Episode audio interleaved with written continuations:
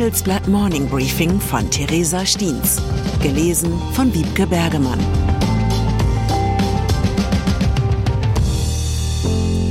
Guten Morgen allerseits. Heute ist Freitag, der 9. Juni und das sind unsere Themen. Enthüllt. Teslas Probleme mit dem Cybertruck.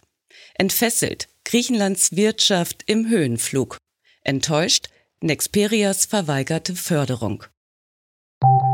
Nach einer kurzen Unterbrechung geht es gleich weiter. Bleiben Sie dran. Sie leben Fairness, Kultur und Werte?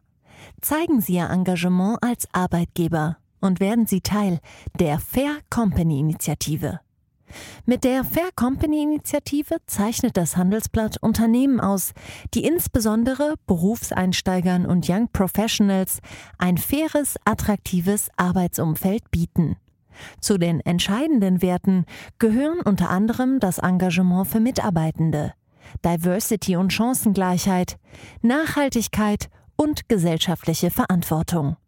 Erfahren Sie jetzt mehr unter faircompany.de. Tesla.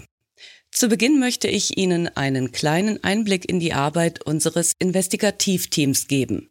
Wenn unseren Redakteuren Informationen zugespielt werden, beginnt ein langer Prozess. Unsere Redakteure forschen nach, stellen in Frage, schreiben und verwerfen wieder. Das gilt insbesondere für die sogenannten Tesla-Files. Das 100 Gigabyte große Datenpaket, das Informanten dem Handelsblatt zugespielt haben, umfasst mehr als 23.000 Dateien. An der detaillierten Auswertung hat ein ganzes Redaktionsteam sehr lange gearbeitet. Ich möchte Ihnen deshalb keine von mir formulierte Einordnung präsentieren, sondern lege Ihnen die Lektüre des gesamten Textes ans Herz. Hier die ersten drei Absätze. Der Cybertruck gilt als eines der wichtigsten Zukunftsprojekte von Tesla.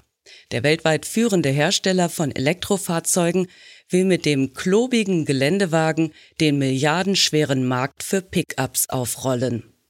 Doch während andere Hersteller mit ihren E-Modellen längst auf dem Markt sind, hat Tesla den Produktionsbeginn für den Cybertruck immer weiter verschoben. Zudem deutete Tesla-Chef Elon Musk zuletzt an, dass der Elektro-Pickup deutlich teurer werden könnte als geplant. Er dämpfte auch die Erwartungen an die Verkaufszahlen. Was sind die Gründe? Das Handelsblatt und das US-Magazin Wired haben eine mutmaßlich interne Aufstellung ausgewertet, die Anhaltspunkte liefert. Die Präsentation aus dem vergangenen Jahr beschreibt den Zustand des Elektro-Pickups im Entwicklungsstadium Alpha. Das ist einer von mehreren Schritten auf dem Weg zur Serienproduktion. Sie zeichnet das Bild eines Prototyps, der undicht ist, Lärm verursacht und sich nur schlecht steuern und bremsen lässt. Griechenland.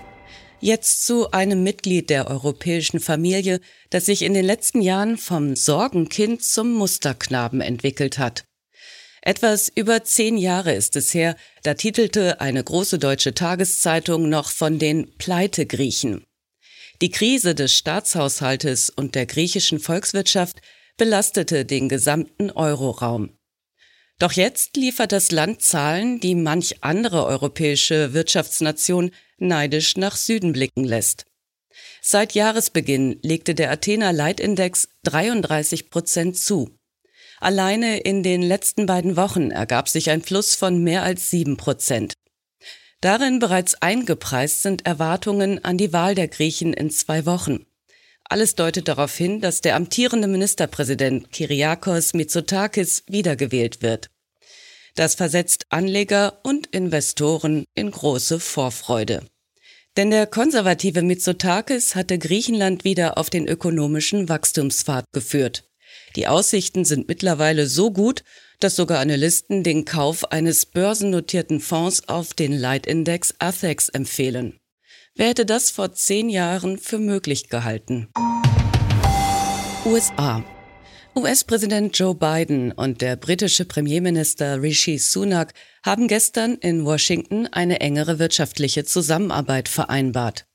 Beide Staaten wollen gemeinsam an robusten Lieferketten arbeiten und bei Zukunftstechnologien eine Führungsrolle übernehmen. Außerdem will man gezielter in die Industrie des anderen Landes investieren. Bei einem Auftritt im Weißen Haus sagte Biden, kein Land ist uns näher. Eine Aussage, die offensichtlich politisch und nicht geografisch gemeint war. Während beide Regierungschefs tagten, wehte rauchgeschwängerter Wind aus dem Land, das den USA tatsächlich am nächsten ist. US-Städte wie Washington und New York wurden in einen roten Mantel gehüllt.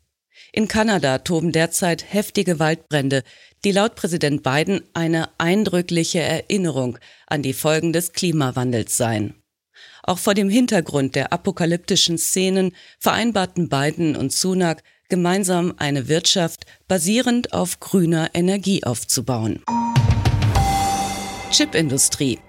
Bundeswirtschaftsminister Robert Habeck verteilt derzeit Geschenke. Doch einer geht dabei leer aus. Von der Förderung der Halbleiterindustrie mit rund 8,1 Milliarden Euro sollen 31 Chip-Projekte profitieren.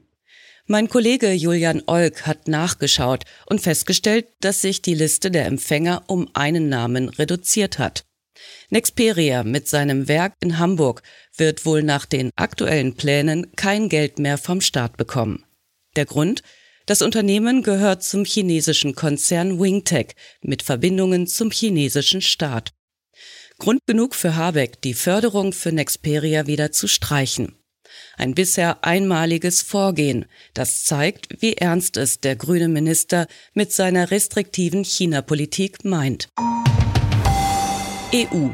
Die 27 EU-Innenminister haben sich gestern Abend auf eine umstrittene und weitreichende Reform des EU-Asylsystems geeinigt. Die neue Regelung enthält zwei Kernelemente. Erstens Asylbewerber sollen in Schnellverfahren an den EU-Außengrenzen abgefertigt werden. Menschen mit geringer Bleibeperspektive werden dabei in einem gesicherten Auffanglager an der Grenze auf ihren Bescheid warten. Und zweitens, die Mittelmeerstaaten sollen bei der Aufnahme von Geflüchteten entlastet werden. Wer keine Asylbewerber aufnehmen will, muss eine Ausgleichszahlung leisten. Schon jetzt steht der Kompromiss von beiden Seiten unter Beschuss. Polen und Ungarn stimmten dagegen. Doch im Ministerrat reicht die qualifizierte Mehrheit für eine Entscheidung. Gleichzeitig kündigte der Sprecher der deutschen Grünen im Europaparlament Rasmus Andresen an, das Paket abzulehnen. Mit den Schnellverfahren drohten laut Andresen menschenrechtswidrige Masseninternierungen an den EU-Außengrenzen. Das Europaparlament muss der Reform noch zustimmen. Veranstaltung. Zum Abschluss noch die gute Nachricht, dass die Super Return Konferenz der Private Equity Branche in Berlin entgegen den Erwartungen ein voller Erfolg war. Nicht weil die ökonomischen Aussichten so bombig wären, sondern weil Instagram-Superstar Kim Kardashian bei dem Event vorbeischaute. Wie viel sich die 1,2 Milliarden US-Dollar schwere Dame für ihren Besuch bezahlen ließ, ist nicht überliefert. Ich wünsche Ihnen einen guten Tag mit einer bombigen Rendite. Es grüßt Sie herzlich Ihre Theresa Stiens. Zur aktuellen Lage in der Ukraine. Russland wird eine Bedrohung bleiben. Lettlands Premierminister Christianis Karinc sieht die Schuld für die Zerstörung des Kaschowka-Staudamms bei Russland. Allerdings hätte der Westen die Ukraine schneller und besser unterstützen müssen, meint Karinc. Wenn plötzlich russische Neonazis mit NATO-Waffen gegen Putin kämpfen. Russische Putin-Gegner, die mit NATO-Waffen auf russischem Gebiet für die Ukraine kämpfen? Für Zelensky sind die Bilder aus Bielgorod mindestens unangenehm. Warum aber geht er das Risiko ein? Weitere Nachrichten finden Sie fortlaufend auf handelsblatt.com/Ukraine. Die deutsche Wirtschaft steht vor neuen Herausforderungen. Und Sie möchten aktiv die Zukunft mitgestalten? Dann sind Sie beim Handelsblatt CFO Summit 2024 genau richtig. Erleben Sie hochkarätige Speaker und CFOs renommierter Unternehmen wie Amazon, Google oder SAP. Seien Sie Teil dieses exklusiven Gipfeltreffens am 11. und 12. Juni in Düsseldorf. Mit dem Code Podcast sparen Sie bei der Anmeldung 15 Prozent. Alle weiteren Infos unter handelsblatt-cfo-summit.de.